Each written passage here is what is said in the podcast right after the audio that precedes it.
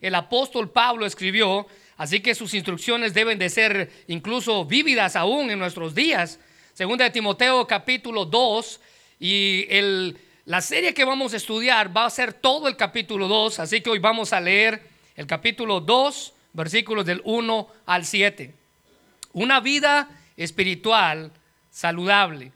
Miren lo que dice la Biblia en el versículo 1. Dice, tú pues, hijo mío, esfuérzate en la gracia que es en Cristo Jesús.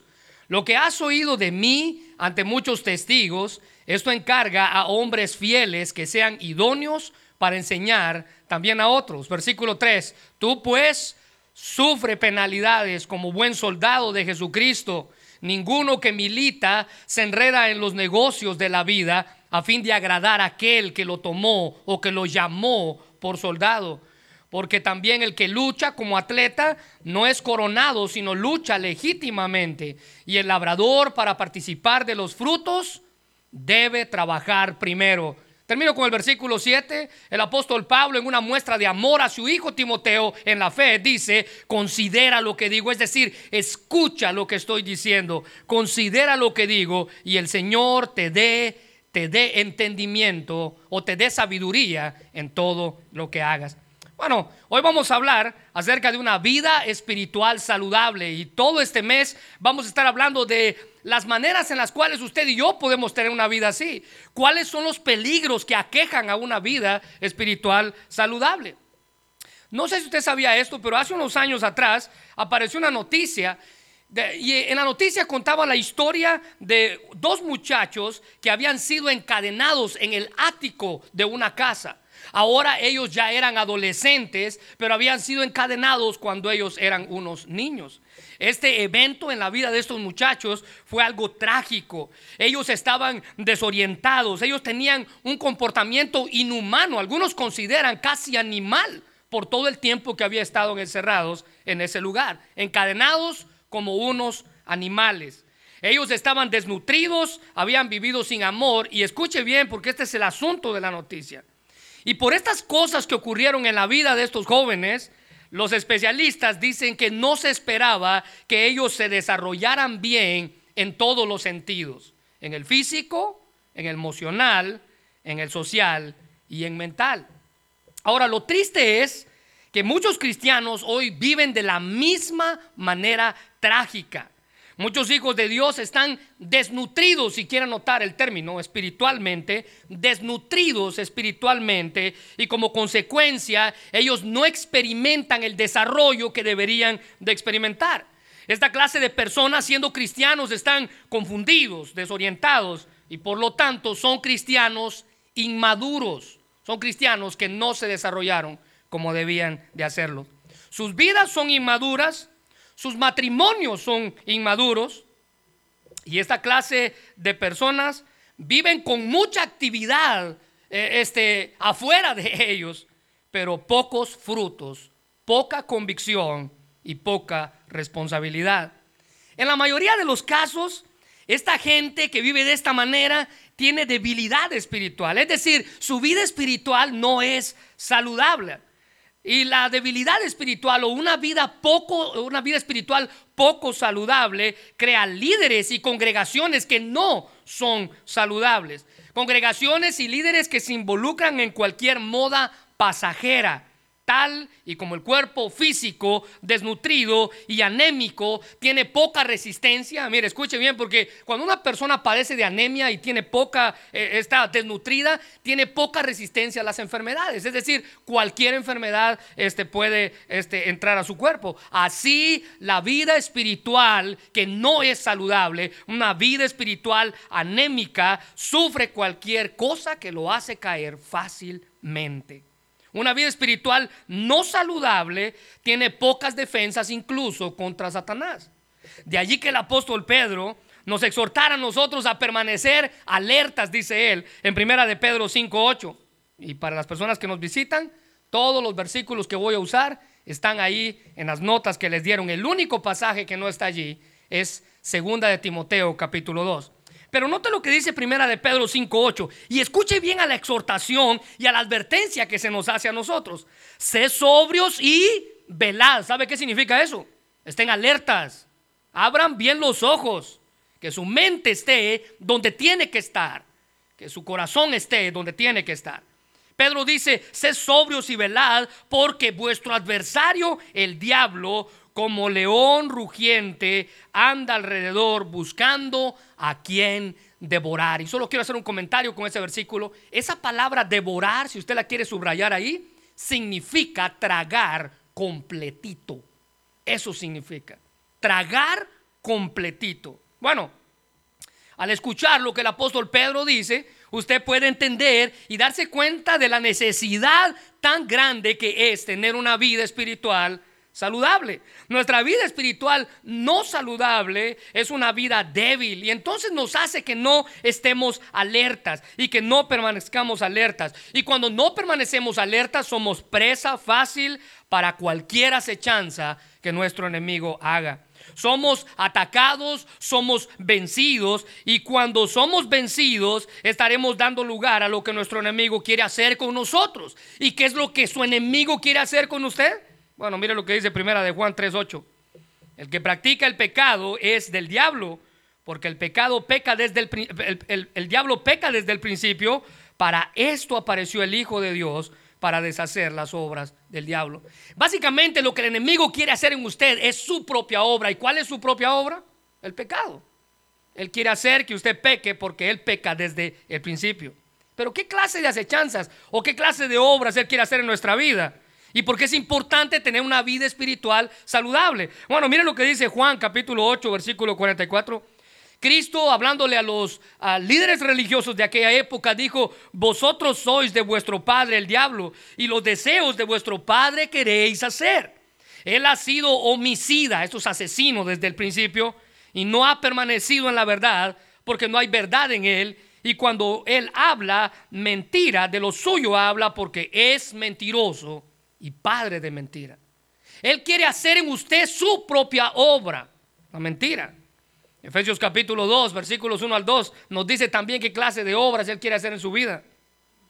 Y Él os dio vida, dice Pablo, a vosotros cuando estabais muertos en vuestros, subraya esto, delitos y pecados en los cuales anduvisteis en otro tiempo, siguiendo la corriente de este mundo, conforme al príncipe de la potestad del aire, el espíritu que opera ahora en los hijos de desobediencia. Así que hermanos, la debilidad espiritual también puede convertirse en nosotros en la obra de nuestro enemigo en nuestra propia vida. ¿Sabía usted que la debilidad puede venir eh, incluso por la fatiga, por la frustración? En muchas ocasiones la debilidad espiritual en nuestra vida viene por los obstáculos que aparecen en nuestra vida, que no aparecen en nosotros y que pareciera que son imposibles para que Dios pueda brincarlos. Obstáculos que parecen imposibles a la obra de Dios. ¿Se recuerda cuando Moisés murió?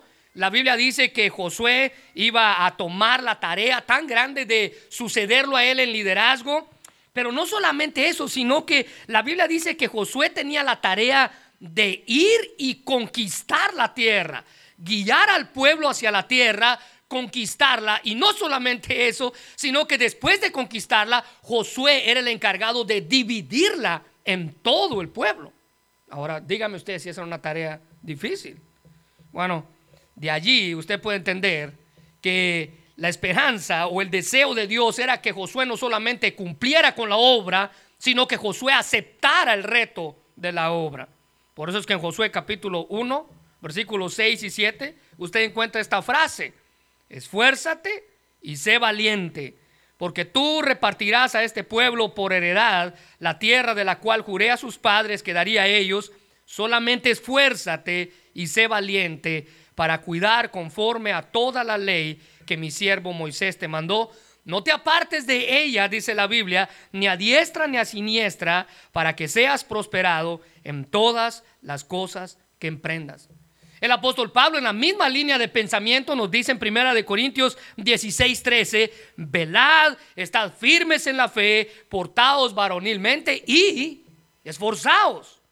Así que cuando hablamos de nuestra vida espiritual y la salud que debemos tener en ella, no solamente debemos conocer qué es lo que afecta a la vida espiritual, sino que debemos hacer lo que, qué es lo que debemos hacer para mantenerla saludable. O como alguien escribió en un artículo, él decía, un buen médico no solo debe conocer la patología o el conjunto de los síntomas que revelan una enfermedad en particular, sino que un buen médico también debe conocer las causas que producen dicha enfermedad. Y este hombre daba un ejemplo. Él dice, si el paciente tiene colesterol alto, no basta simplemente con darle medicina y controlárselo. No, no es suficiente. El enfermo también tiene que cuidar de su comida y de su actividad física.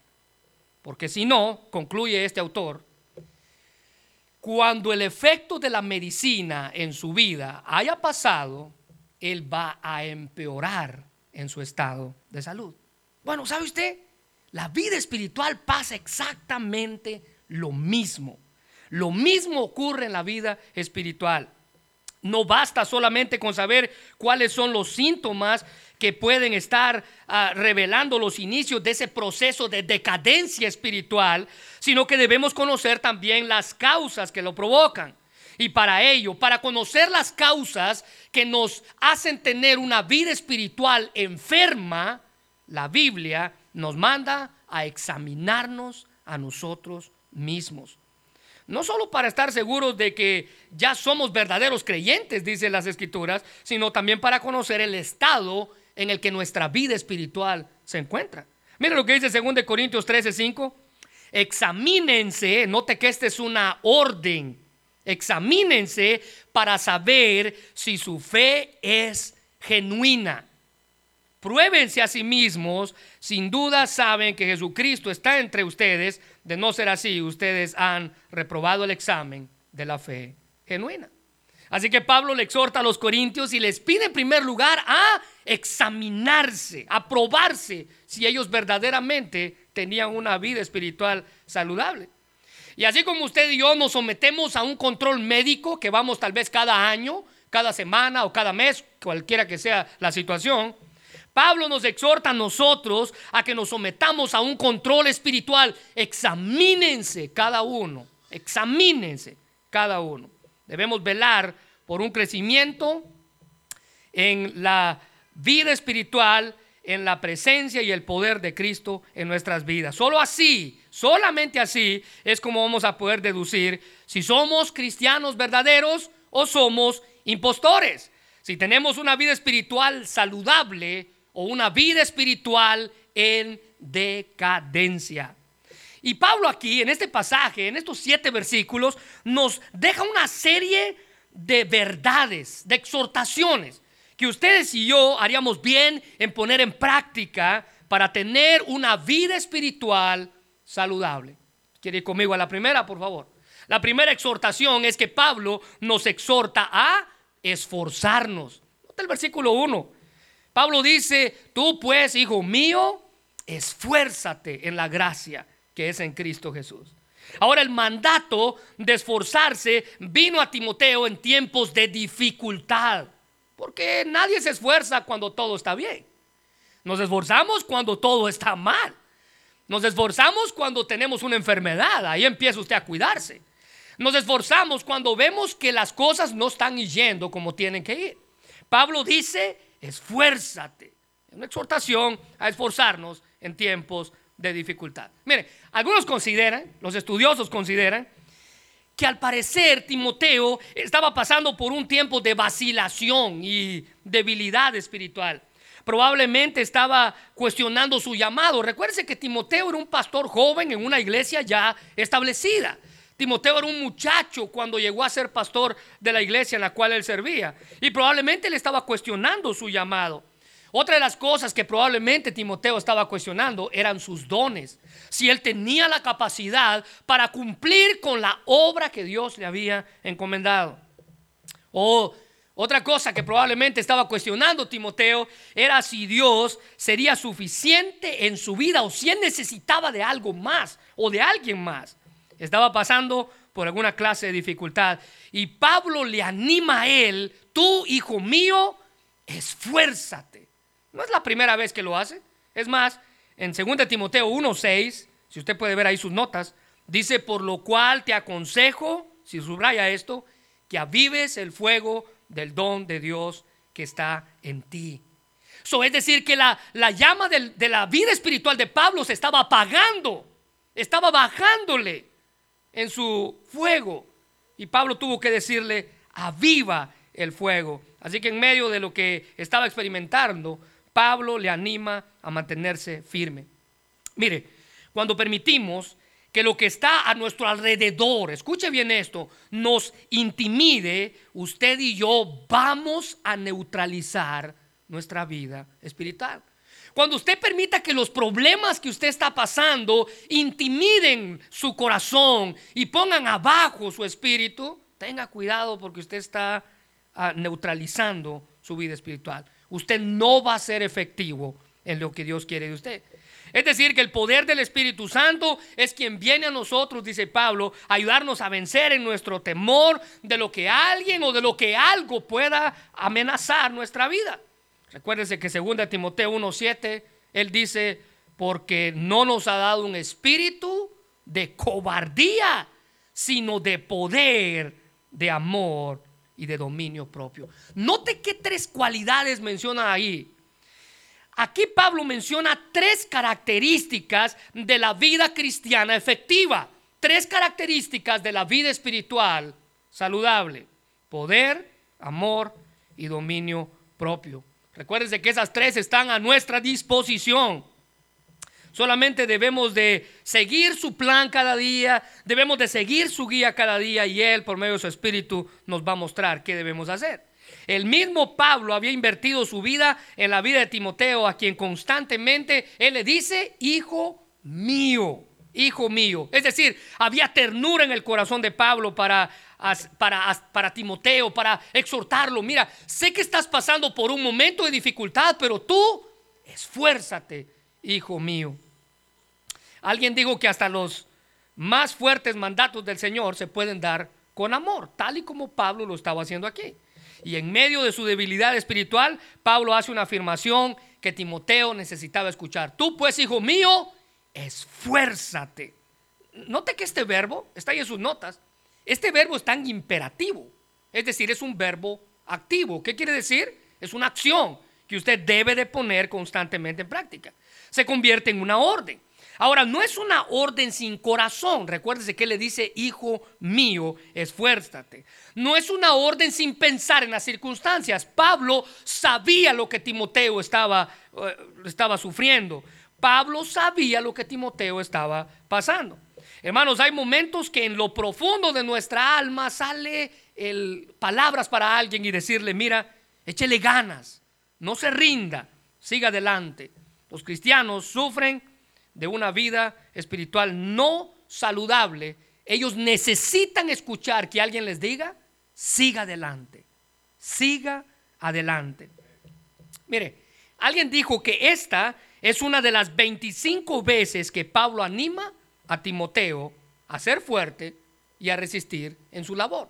25 veces en todas las escrituras Pablo se refiere a Timoteo para decirle, sigue adelante, sigue adelante. El esfuerzo es lo que distingue a los verdaderos discípulos. Pero también ese verbo de esfuérzate, les dije que estaba en imperativo, es decir, activo, pero también el verbo está en pasivo. Y esta es una de las pocas veces en las escrituras donde un verbo está en dos tiempos, en activo y en pasivo, lo que indica que, el que el verbo esté en pasivo indica que la fuente de la fortaleza de Timoteo no era el mismo, era algo más era alguien más. La gracia de Dios que es en Cristo Jesús. O como una mejor traducción lo diría, por medio de la gracia que es en Cristo Jesús. Esa misma gracia por la que hemos sido salvos. Esa misma gracia es de que le está ayudando a usted a tener una vida espiritual saludable. Esa gracia es la que aún lo mantiene de pie. Esa gracia fue la que lo trajo aquí hoy. Usted no está aquí por casualidad. Usted está aquí porque la gracia de Dios lo trajo aquí.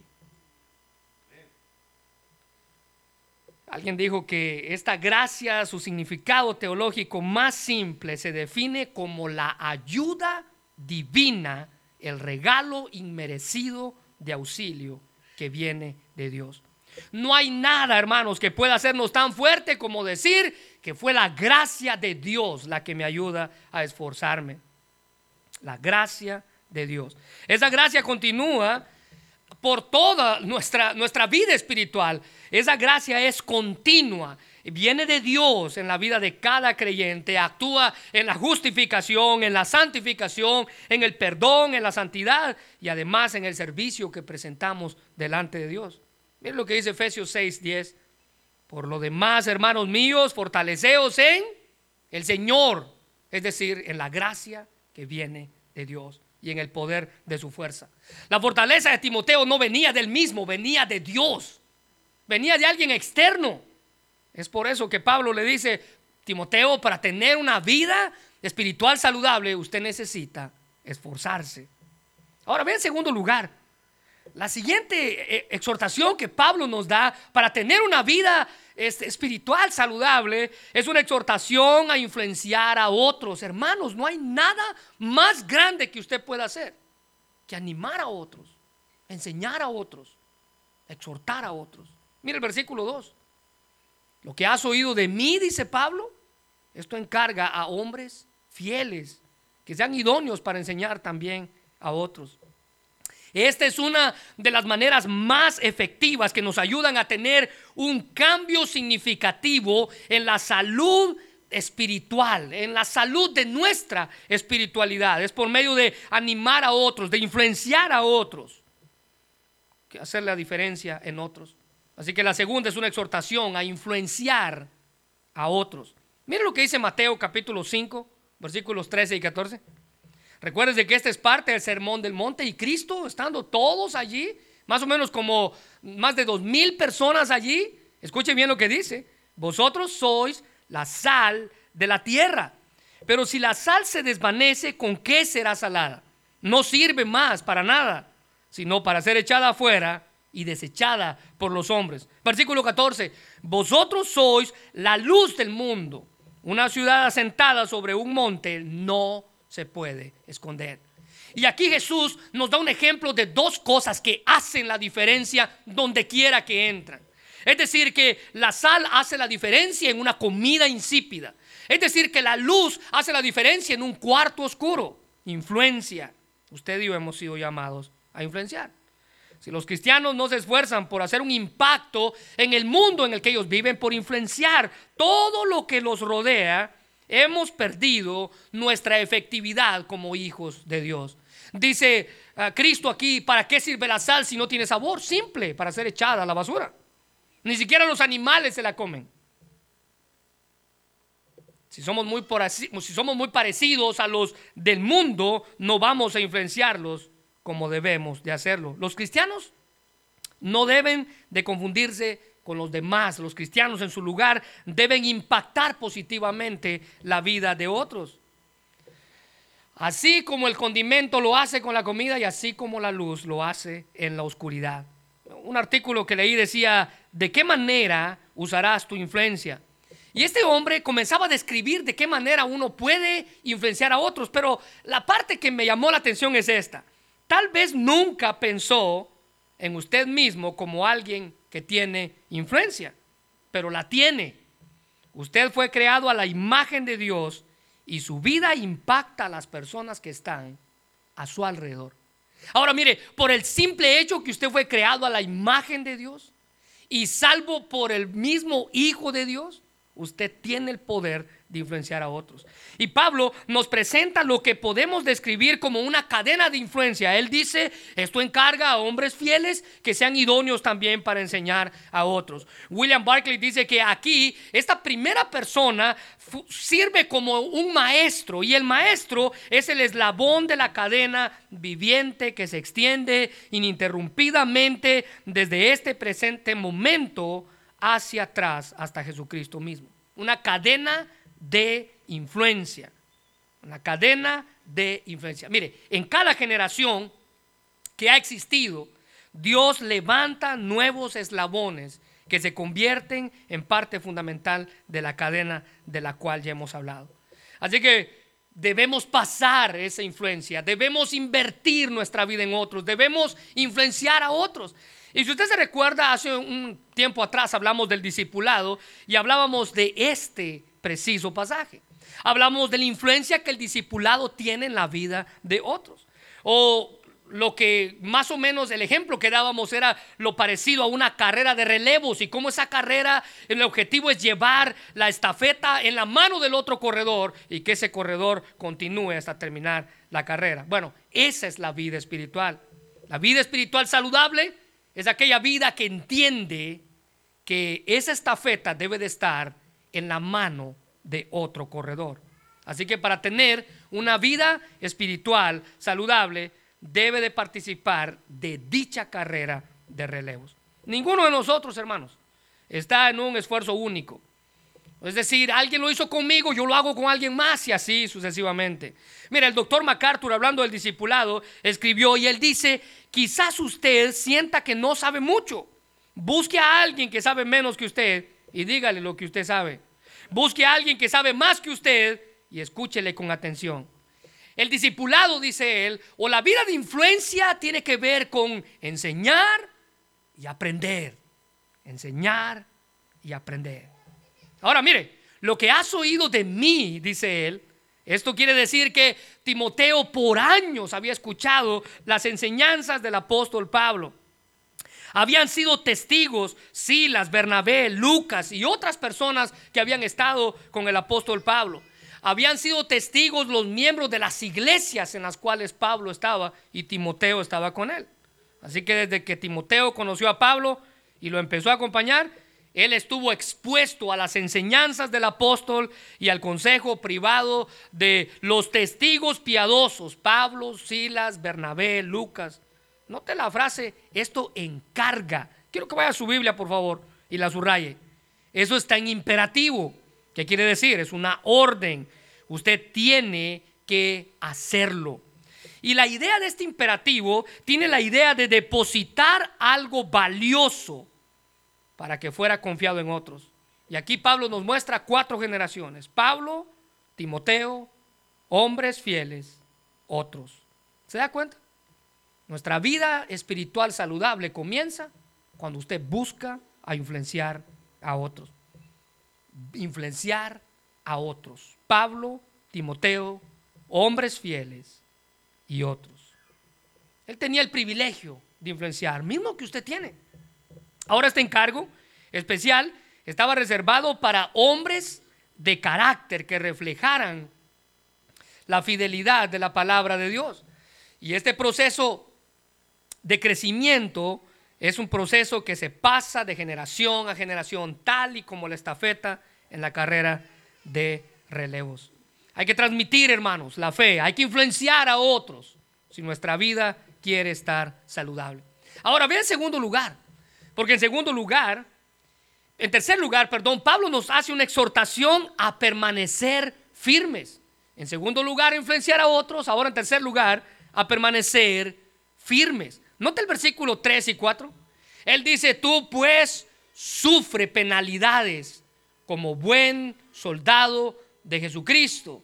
Ninguno que milita se enreda en los negocios de la vida a fin de agradar a aquel que lo tomó o que lo llamó por soldado. Pablo usa una figura para ilustrar la firmeza y el compromiso que debemos tener en nuestra vida espiritual si queremos que ésta sea saludable. Un soldado, si usted ah, alguna vez ha conocido a alguien, sabemos que un soldado es sinónimo de firmeza, de convicciones. Nuestra vida espiritual puede ser representada por el carácter y la firmeza que un soldado tiene. Ahora, el concepto de la guerra espiritual está en todas las escrituras. Y quiero darle dos ejemplos. En Efesios capítulo 6, versículo 11, la Biblia dice, pónganse toda la armadura de Dios para poder mantenerse firmes. Es decir, si usamos armadura es porque somos soldados, para que podamos mantenernos firmes contra todas las estrategias del diablo. Pero nota lo que sigue diciendo ahí, el versículo 13, Efesios 6, 13 y 14. Por tanto, otra vez, tomad toda la armadura si uso una armadura es porque soy un soldado. para que podáis resistir en el día malo, y habiendo acabado todo, estad firmes. Estad pues firmes, ceñidos vuestros lomos con la verdad y vestidos con la coraza de la justicia. Así que el concepto de la guerra espiritual no es un concepto nuevo. Usted y yo sabemos que estamos en una batalla, estamos en una lucha.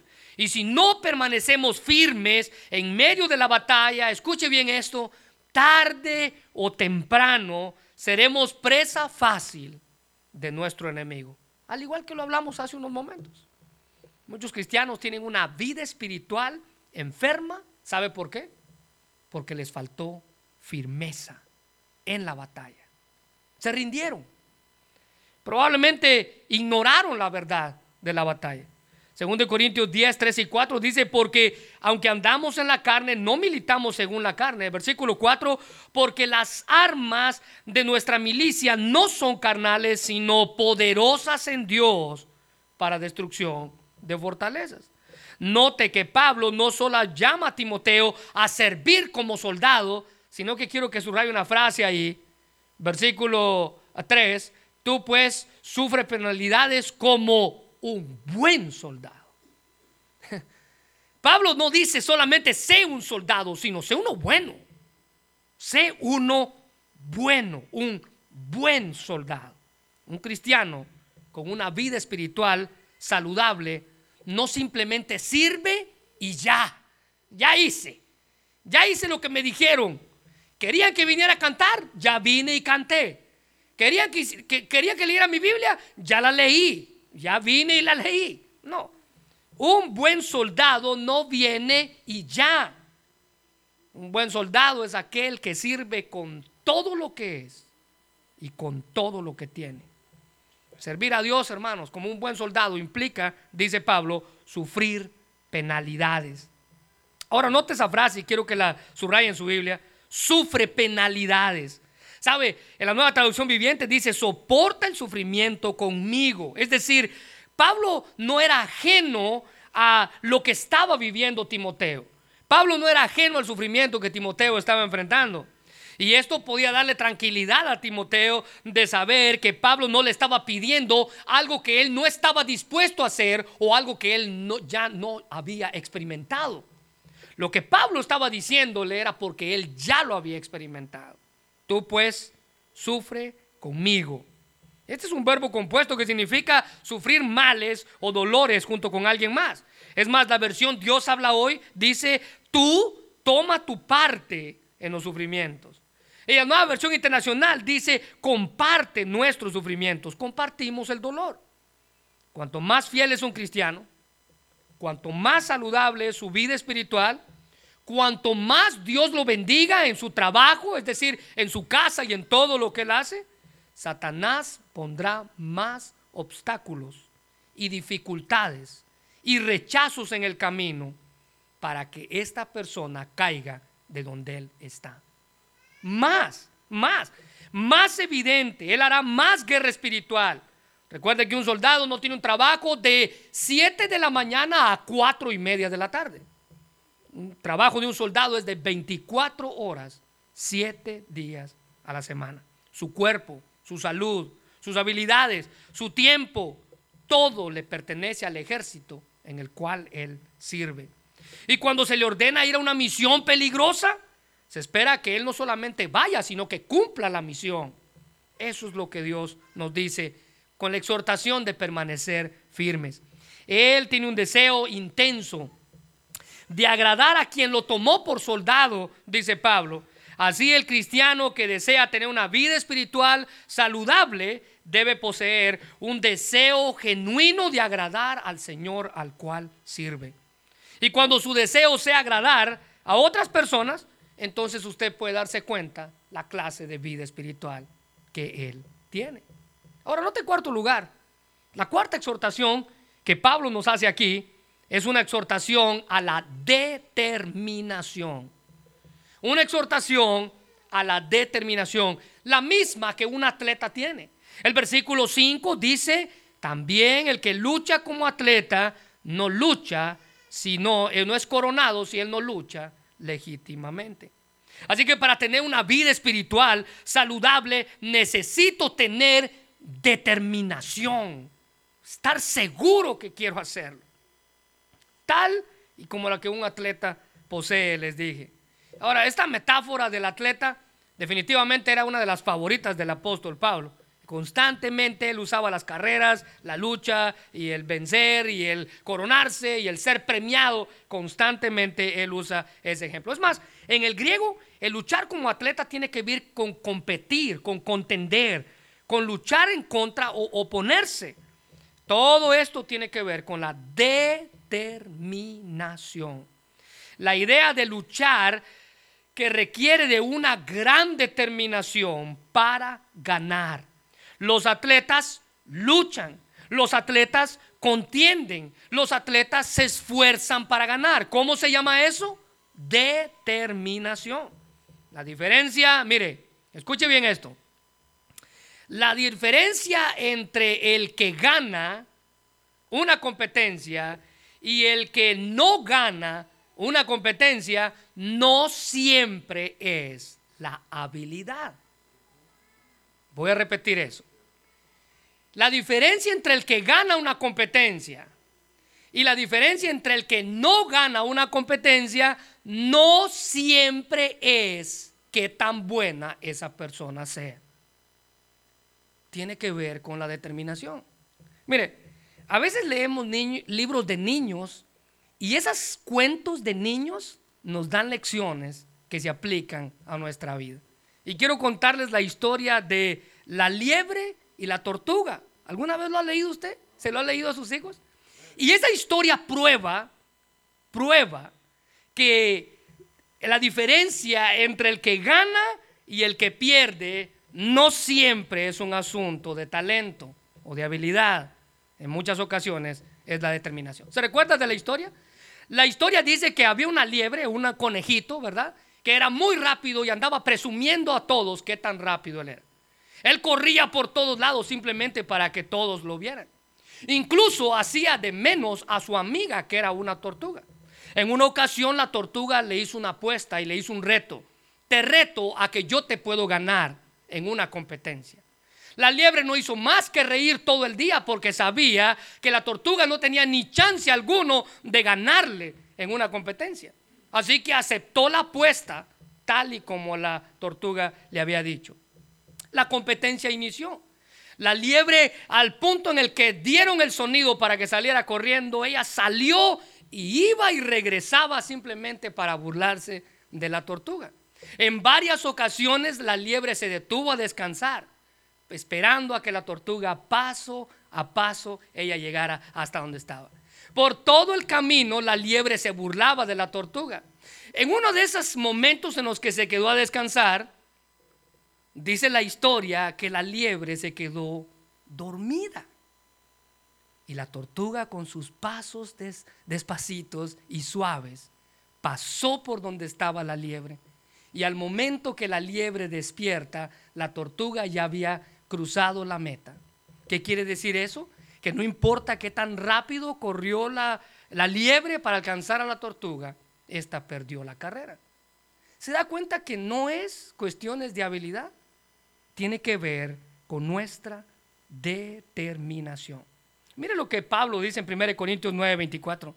¿No sabéis que los que corren en el estadio, todos a la verdad corren, pero solamente uno se lleva el premio? Ahora, note lo que él sigue diciendo usted corra con la intención, con la determinación que sea usted ese uno que se lleve ese premio. Es para ganar una carrera usted necesita propósito, disciplina, determinación. Y Pablo usó esta ilustración, la ilustración de un atleta, para explicar que la vida cristiana saludable demanda un arduo trabajo, demanda determinación, demanda autonegación, demanda preparación seria. Y como cristianos corremos a fin de obtener nuestra recompensa celestial. La disciplina esencial es la oración, el estudio bíblico, la adoración. Esas son cosas que nos equipan para correr y llegar hasta la meta. Ahora, usted no observe simplemente desde las gradas, no, la invitación es para que usted venga y corra usted también. Usted no tiene que estar simplemente corriendo un pequeño trecho cada día. No, usted métase a la carrera grande, dice el apóstol Pablo. Entrénese con determinación y su progreso espiritual va a crecer. Nuestra competencia no es, y aquí quiero subrayar esto, nuestra competencia no es contra otro cristiano. Es triste que muchos cristianos hoy en día compiten por ver quién es el que hace más, quién es el que da más, quién es el que luce más. Nuestra lucha es, ¿sabe contra quién? Contra su propio ego. Contra eso. Usted lucha contra su ego.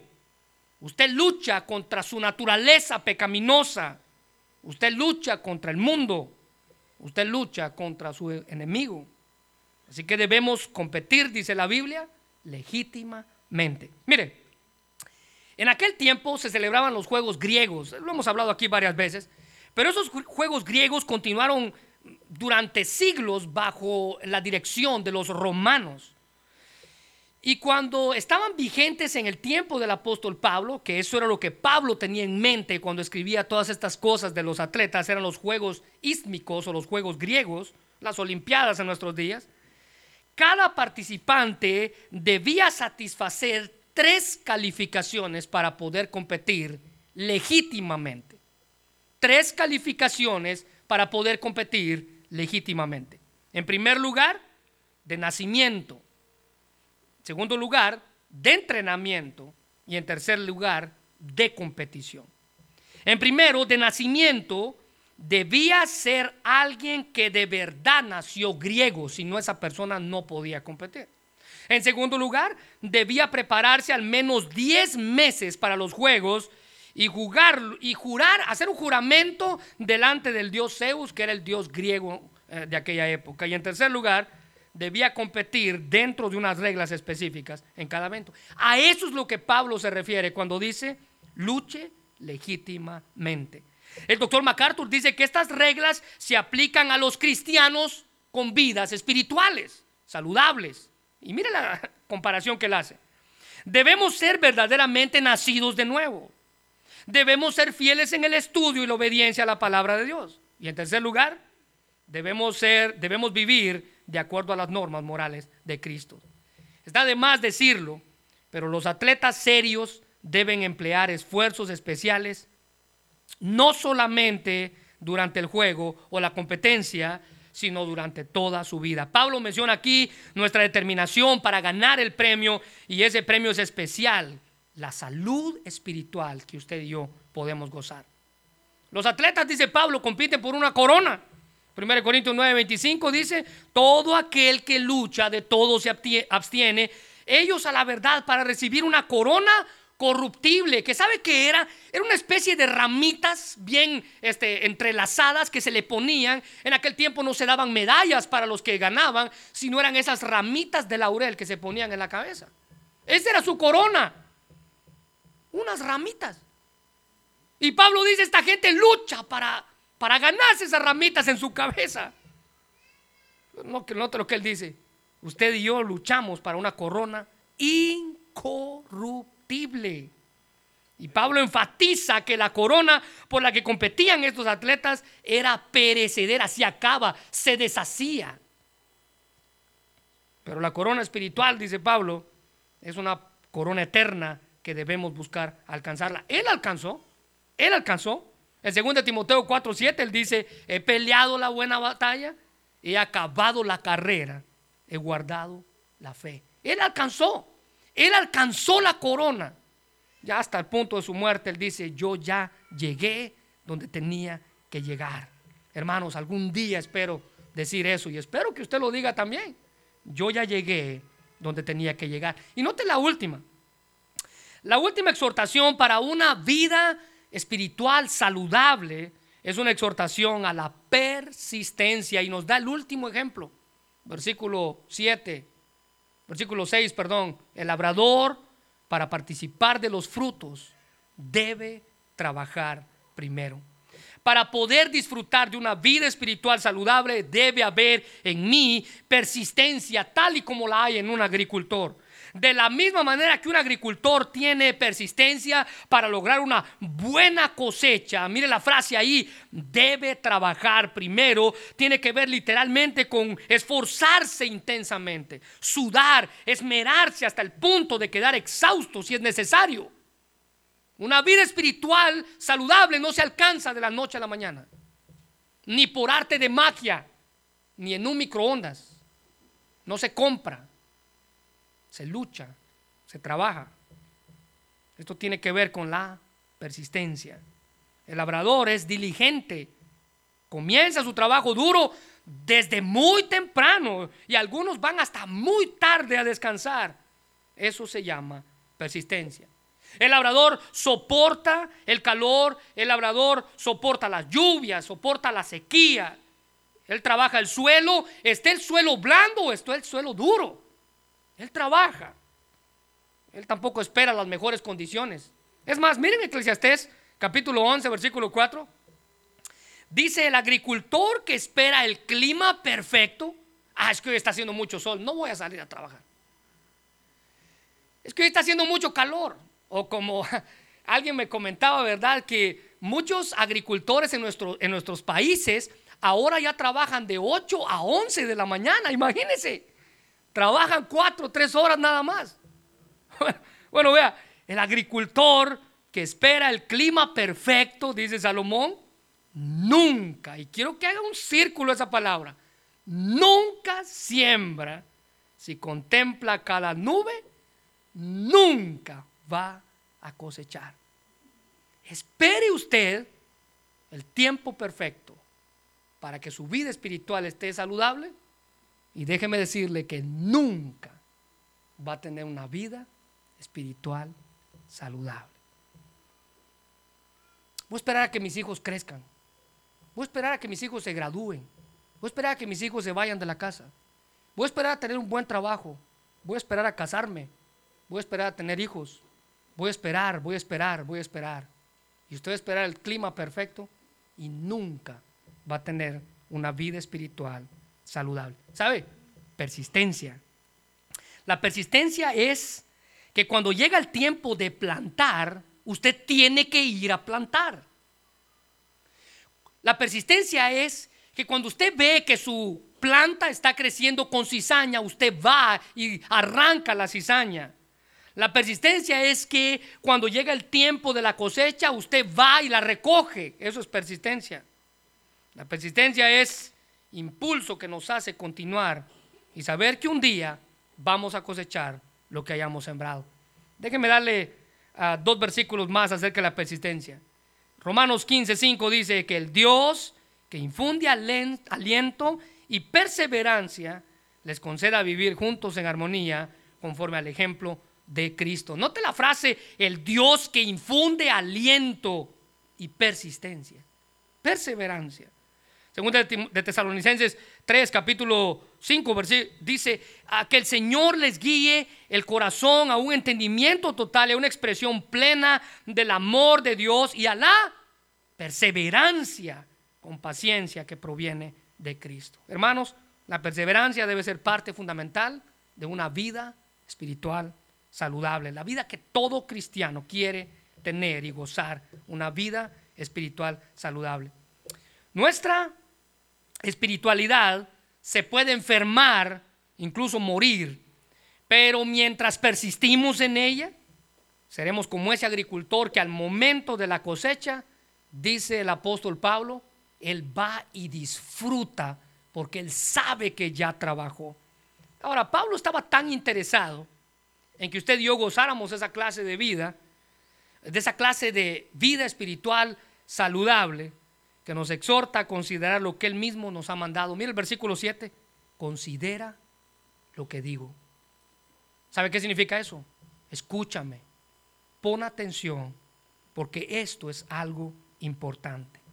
El considerar aquí denota percibir las cosas con claridad en la mente una comprensión total. Considera lo que digo. Ahora termino con esto y quiero hacerles una pregunta para terminar. ¿Qué podemos hacer entonces? Si usted quiere tener una vida espiritual saludable, Si usted quiere ser saludable en su vida espiritual, la pregunta es, ¿qué podemos hacer cuando vemos que no la tenemos? Bueno, quiero terminar con un consejo. Examinarnos. Examinarnos. Esa es la clave. ¿Sabe qué significa examinar? Ver dentro de usted y reconocer delante de Dios que no somos capaces de nada. En el Salmo 139, versículo 23 y 24, David, después de haber su expuesto su mensaje sobre la importancia de reconocer al Dios como el creador de todo, él dice, examíname, oh Dios, y conoce mi corazón, pruébame y conoce mis pensamientos. Y ve si hay en mí camino de perversidad y guíame en el camino eterno.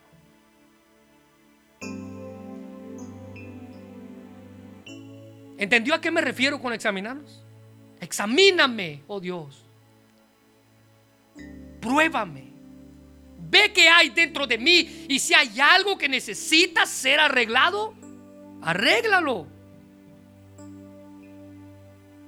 Para gozar de una vida espiritual, hermanos, saludable, se necesita acción. Examíname y pruébame.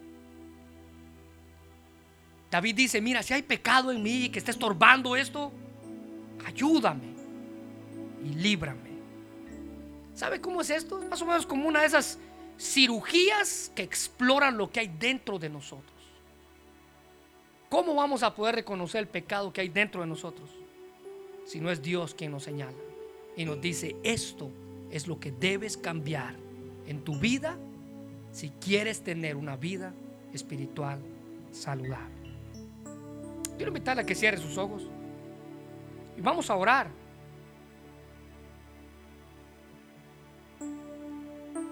Pero lo dejo con esta frase. Examíname pruébame. Si usted entendió de qué se trata el mensaje, esa debe de ser su oración. Si usted entendió que Dios demanda de usted una vida espiritual saludable, esa debe de ser su oración. Si usted reconoce que hay cosas dentro de usted que aún no ha logrado vencer, esa debe de ser su oración. Si usted reconoce que le hace falta firmeza, determinación, persistencia, esfuerzo, usted reconoce que eso falta en su vida,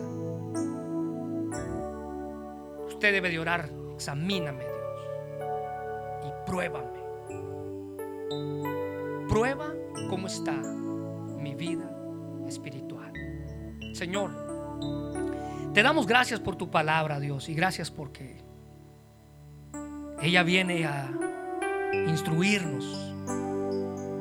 Nos hace entender qué cosas necesitamos mover de nosotros.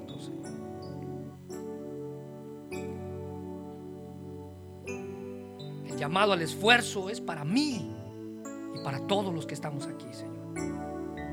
Para tener una vida espiritual saludable, yo necesito persistir, necesito tener determinación, esforzarme, firmeza.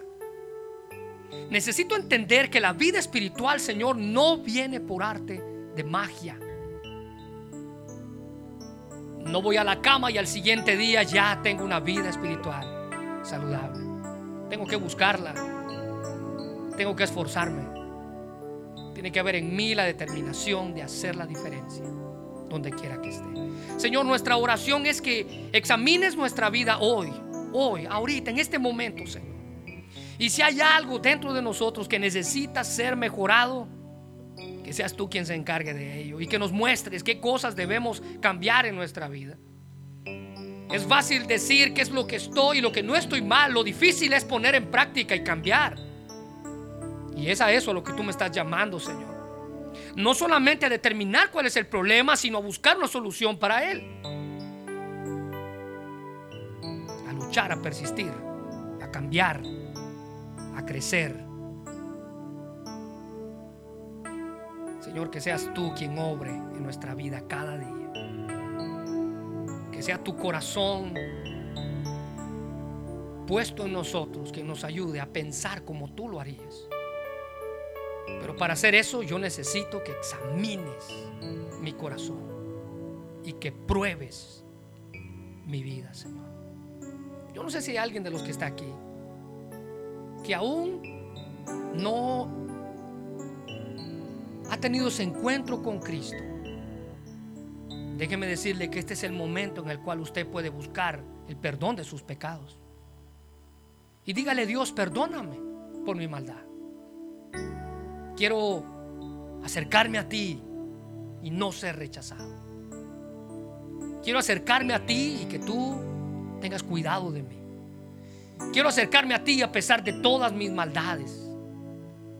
Recuerde lo que la Biblia dice, si confesamos nuestros pecados, Él es fiel y justo para perdonar nuestros pecados y limpiarnos de toda maldad. Pero si usted es un cristiano ya, pero usted reconoce que tiene una vida espiritual anémica, mediocre, tal como la que describimos, enferma, este es el momento para que usted busque de Dios el aliento que necesita para continuar. Dígale Dios, examíname y pruébame. Esa es nuestra oración. Gracias Padre por este mensaje. Queremos pedirte que lo bendigas y que nos ayudes a tener una vida saludable, una vida espiritual saludable, una vida que haga la diferencia una vida que muestre frutos dignos de su arrepentimiento. Gracias Señor por esta tarde, en el nombre de Jesús. Amén.